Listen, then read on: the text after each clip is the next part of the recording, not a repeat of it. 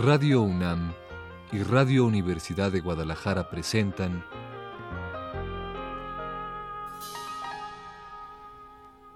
Retrato Hablado.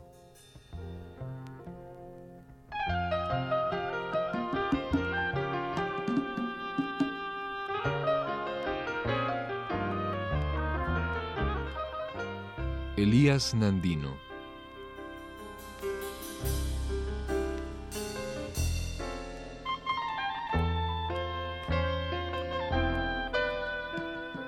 Un programa a cargo de Elvira García.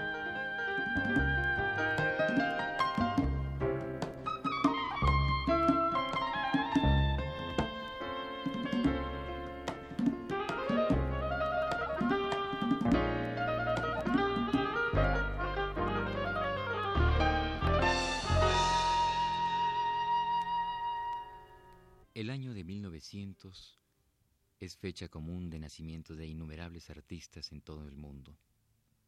Ellos forman parte de esa generación que está o estaría cumpliendo 80 años. Muchos de ellos ya han muerto, otros para nuestra fortuna aún viven. Pero todos ellos aportaron en su tiempo y en su momento una gran dosis de vitalidad a las letras, a la danza, a la música, a la pintura y a todas las artes en general, y sembraron las bases culturales y artísticas universales sobre las que prácticamente estamos asentados.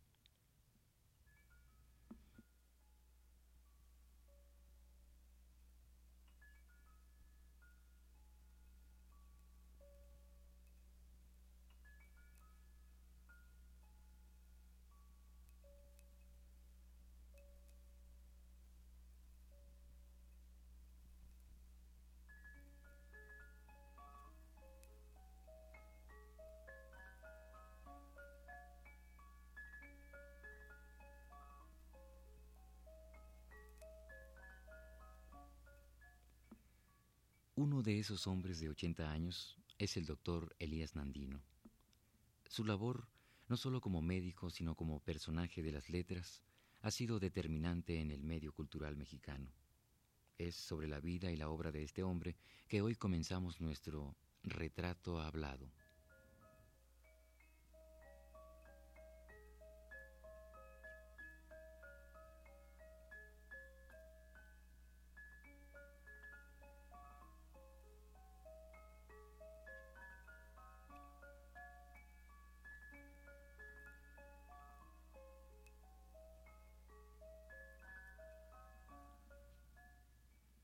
Hombre extremadamente sencillo, de hablar pausado y tranquilizador, ranchero de Cocula, Jalisco, el doctor Nandino ha dedicado toda su vida a la medicina y a la poesía.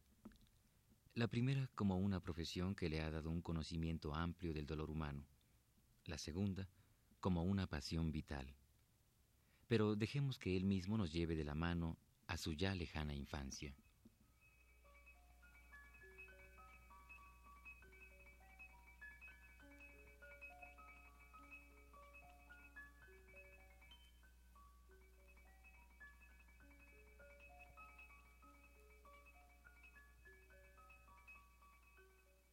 Maestro Elias Nandino, yo quisiera un poquito introducirme, tal vez en lo que no me importa mucho, Sí. pero quisiera que usted me llevara un poco a su infancia. ¿Cuáles son las vivencias con las que podría acercarnos a su niñez? Bueno, como le, le tengo que explicar que siempre retroceder 80 años, retroceder 80 años es una cosa difícil, pero sí recuerdo detalles, por ejemplo, de tres años.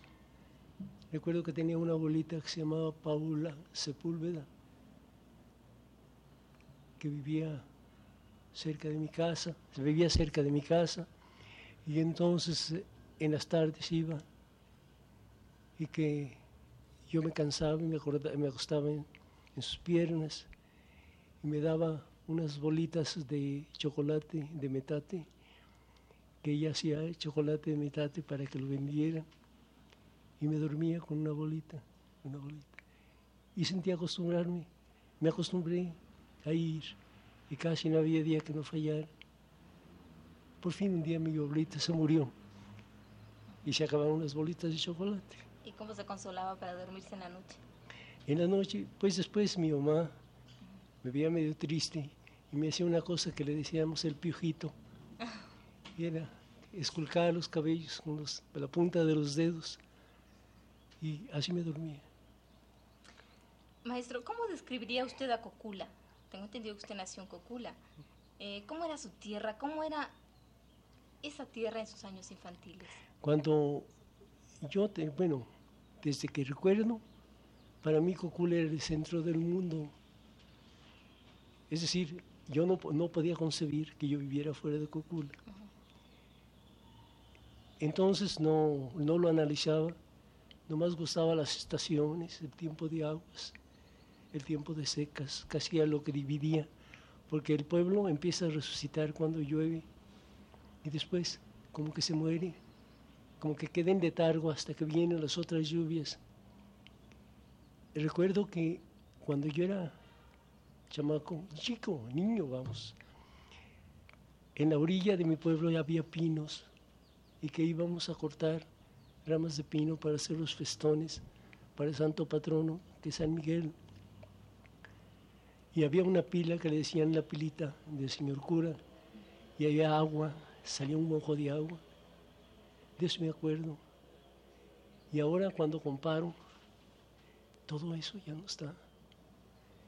Es decir, eh, la tala de árboles, es decir, no sé las causas, pero ahora mi pueblo, comparándolo, cuando yo me acuerdo de mis primeros años, ahora lo encuentro pues triste, un poquito aniquilado, con color de sed, la tierra gritada y todo eso, esperando la lluvia, como le digo, que es el tiempo único en que empieza a vivir, que ya los cerros están verdes. Maestro, ¿cómo era el ambiente de su casa? ¿Cómo era su familia? ¿Cómo describiría usted su, hogar? Mire, mi mamá, una mujer muy tierna, muy dulce, que, vaya, me entendí perfectamente con mi mamá. Pero en cambio con mi padre, no, era un hombre rudo, un hombre que siempre quería ser de mí, un hombre de campo, un comerciante, o alguna cosa por el estilo. Y siempre quería que tuviera un oficio. Me acuerdo que me decía, primero aprendes un oficio. Entonces, cuando primero fui a la escuela, a la escuela primaria, entonces, pues eh, francamente, no sentí mucho el afecto de mi papá. Era un poquito frío conmigo, frío con toda la casa. ¿eh? Era un hombre que más pensaba en sus negocios que, que nosotros.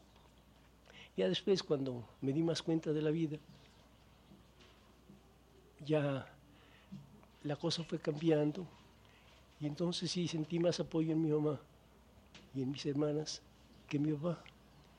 Mi papá era un hombre de campo, que en la casa lo que importaba es tener mucho maíz, muchas mazorcas, muchas vacas, muchos puercos, y lo demás era por demás. Así es que de mi, infancia, de mi infancia hasta mi niñez, podíamos ir hasta que ya acabé la escuela primaria.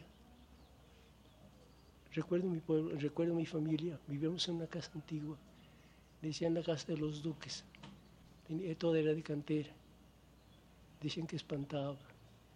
Mi mamá decía que salió una mujer, que ahí había dinero, en fin, todas esas cosas de pueblo. Y se fue uno, ya me fui formando, me fui formando, hasta que vino la revolución.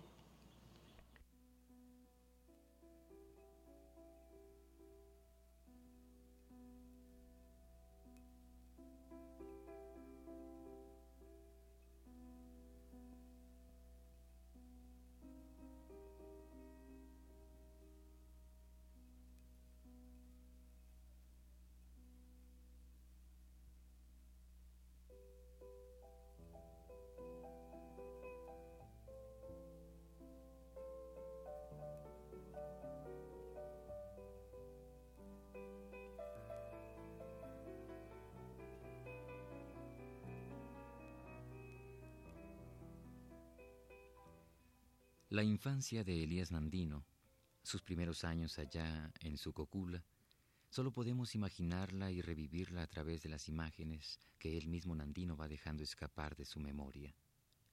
El presente es, para nosotros, lo más evidente. Es este presente del hombre jovial, encanecido, buen conversador e incansable anfitrión. Es simplemente Elías Nandino, sin presunciones, sin trabas para hablar, es el hombre que habla de su propia historia.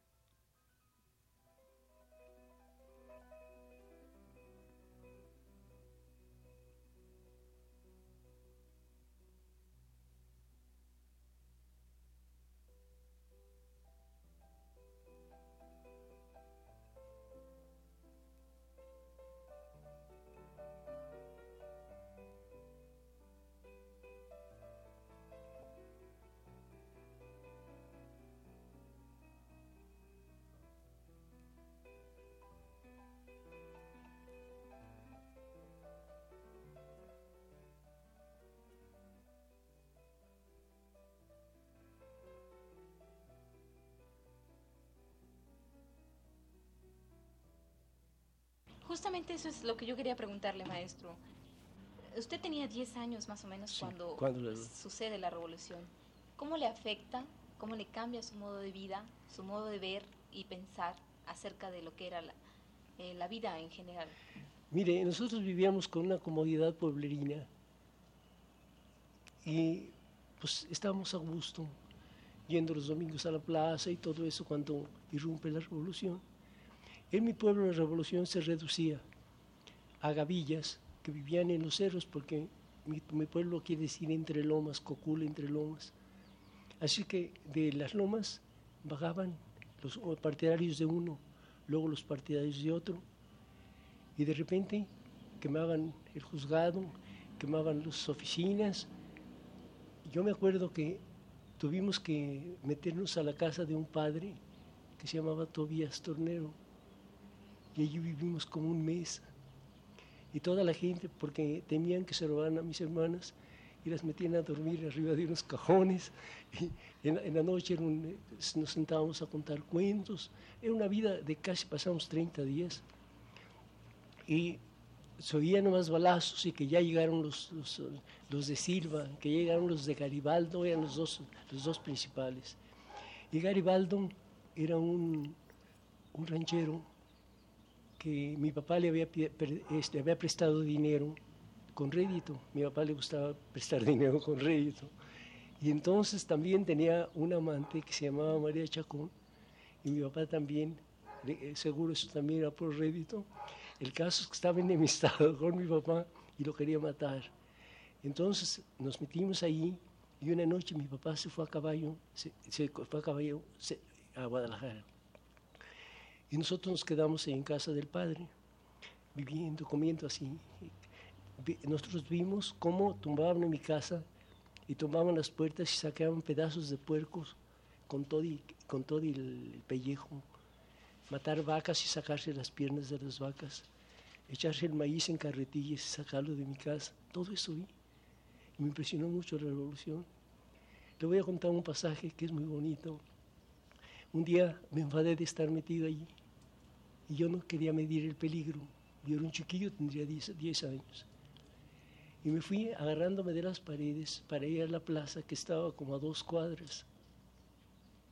Veía pasar los revolucionarios con mal vestidos, con las armas en la mano y todo, pero yo me intentaba ser un chiquillo cualquiera. Entonces ya di vuelta a entrar a la plaza y cuando volteé, había muchos tabachines, que son los árboles que se extienden y tienen muchas ramas. Y de cada rama pendían colgados con la lengua de fuera, casi rozando el pie. Y yo no, no había visto la muerte así. Bueno, sabía que se moría fulano y todo, pero la muerte tan de cerca no la vi, me asusté de ver las caras de las gentes, las lenguas de fuera y todo. Y no uno, había 30 o quién sabe cuántos colgados ahí. Entonces me fui entre las plantas del jardín a darle la vuelta al cuadro para volver por donde me había venido. Y entonces en la esquina venía una patrulla con un capitán el capitán mandándolos de frente y marchen, ya pasaron y traían un preso. Entonces llegaron hasta el kiosco, pararon al preso. Dijo una filípica el, el, el capitancito que la traición a la patria, no sé cuántas cosas. Y dijo, de frente, preparen, disparen. y, yo nunca había visto así la muerte, la muerte hecha por el hombre. Yo vi cómo brincó, cómo brincó, como al alcanzar algo y cómo cayó de cabeza. Me fui deshecho a mi casa. No hallaba cómo volver. Y pasaban los soldados y les tenía miedo. Entonces llegué como pude a mi casa y mi madre me andaba buscando. me dice, ¿qué tienes? que vienes tan amarillo? Y luego le dije, y entonces corrió y me trajo un terrón de azúcar, que parece que es el remedio que tienen los pueblos para, para, curar, para curar los miedos o los sustos. ¿eh? Bueno, de eso tengo impresión y de todo el cambio. El viaje que hicimos desde Guadalajara, desde mi pueblo a Guadalajara, en burro, mis hermanas, mi madre y yo, llegamos con llagas, en aparejos, todas esas cosas. Pero ya, aquí ya también seguía la cosa, aquí vi los villistas y todo eso. Y ya se acostumbró uno, se acostumbró, hasta, la revolución se acostumbró, ya no me llamaba la atención. Ya nomás oía uno, van a entrar los villistas, ya se fueron los carrancistas, vienen los obregonistas, era todo el campo. De alguna manera se acostumbra uno a la muerte, a la vida de angustia cotidiana. Sí, pero yo el conocimiento que tuve de la muerte de veras fue para mí pues sabía que se moría todo el mundo y todo, se murió fulano, pero verla así, hacerla por el hombre nunca había visto. Maestro, seguramente después retomaremos este asunto de la impresión que a usted le causa en la muerte, que seguramente después se refleja en su, en su poesía.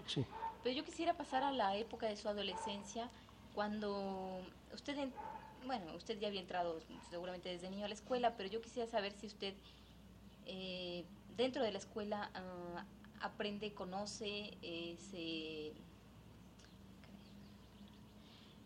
se, se, influencia por ciertas eh, gentes o ciertos personajes de su no, Pues mire, la escuela realmente, por los libros de lectura y lo que aprende uno en todo, en, aprende uno relativamente primero, segundo, tercero, cuarto año, eso.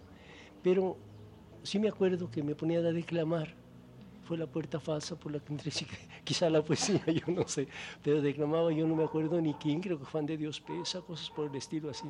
De modo que eh, aprendí lo que todos los niños, y después de, cuando ya en sexto año, en quinto y sexto año, me metieron al colegio marista. Primero estuve en escuela oficial.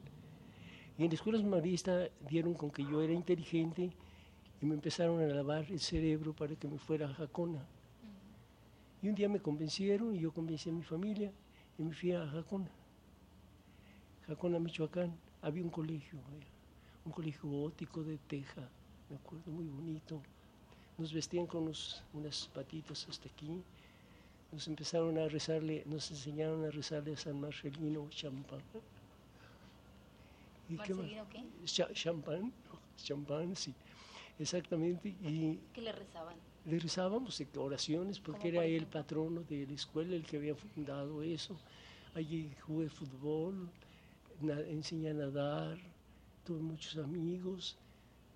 Fue, un mundo nuevo durante año y medio. Me estaba acostumbrando a él cuando llegó a Amaru y corrió a los maristas, cerró el colegio y nos dijo un discurso y nos dijo que la patria necesitaba hombres, que no necesitaba beatos y quién sabe cuántas cosas nos dijeron.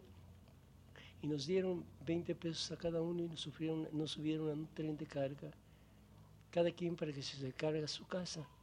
Entonces yo puse un telegrama a mi papá y me vine a Guadalajara y ellos me esperaron.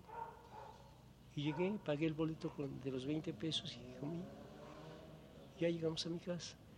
Así es que más o menos esa fue toda la odisea, hasta que ya terminé la escuela primaria y, la superior. Entonces no había este secundario. Los años superiores eran quinto y sexto.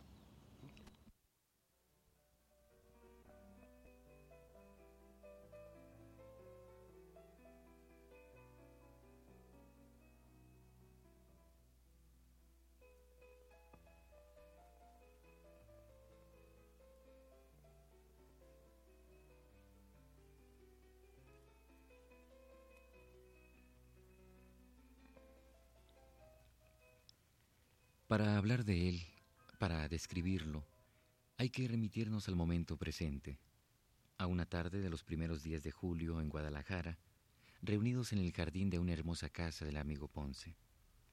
Una tarde en que brilla el sol, pero el cielo azul amenaza con sus nubarrones la inminencia de las lluvias de la estación. Cerca de nosotros, algunos amigos escuchan devotos los recuerdos llenos de nostalgia y de alegría. La voz de Nandino surge bella, imponente, no se quiebra en ningún momento. Al fondo, una planta llamada huele de noche espera solo el caer del sol para esparcir su aroma. Es este el Elías Nandino al que nosotros tratamos de acercarnos. Es esa la atmósfera que nos aproxima a él.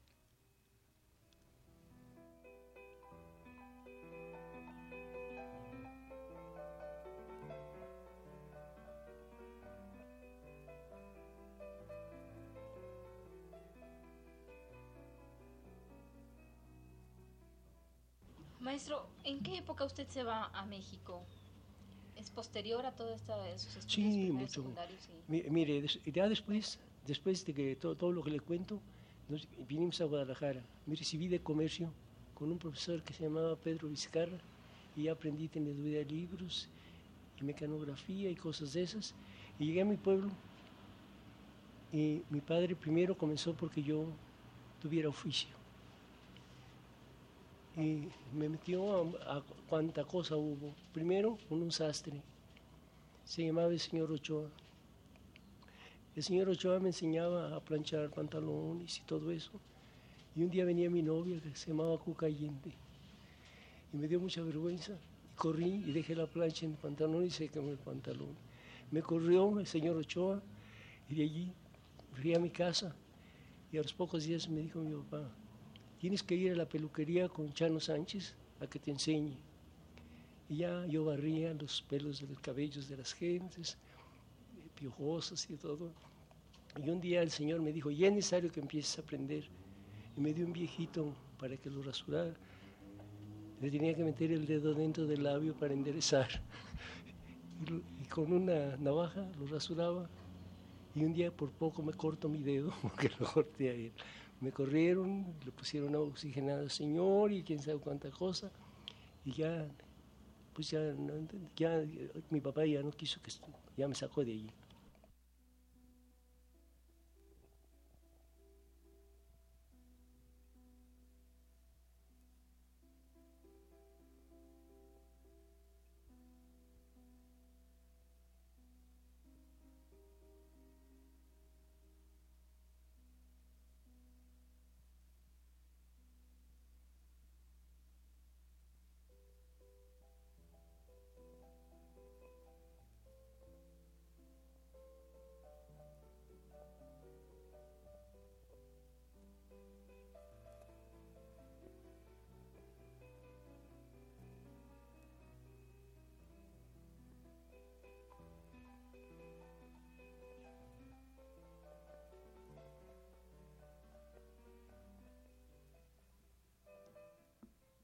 Esta fue la primera parte del programa sobre Elías Nandino.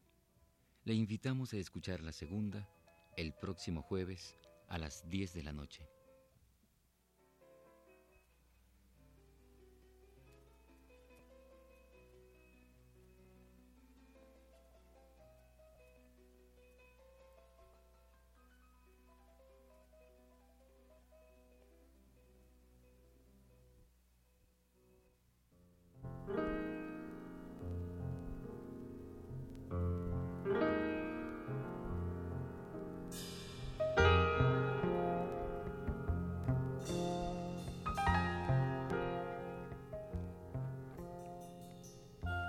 Radio UNAM y Radio Universidad de Guadalajara presentaron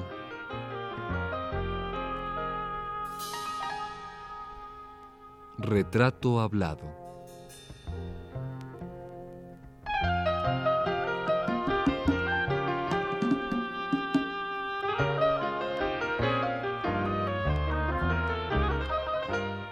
Elías Nandino.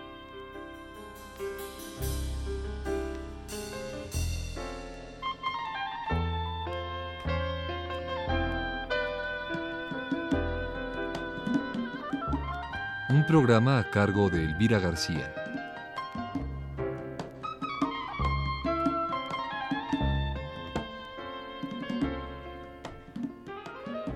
Realización técnica de Manuel Garro.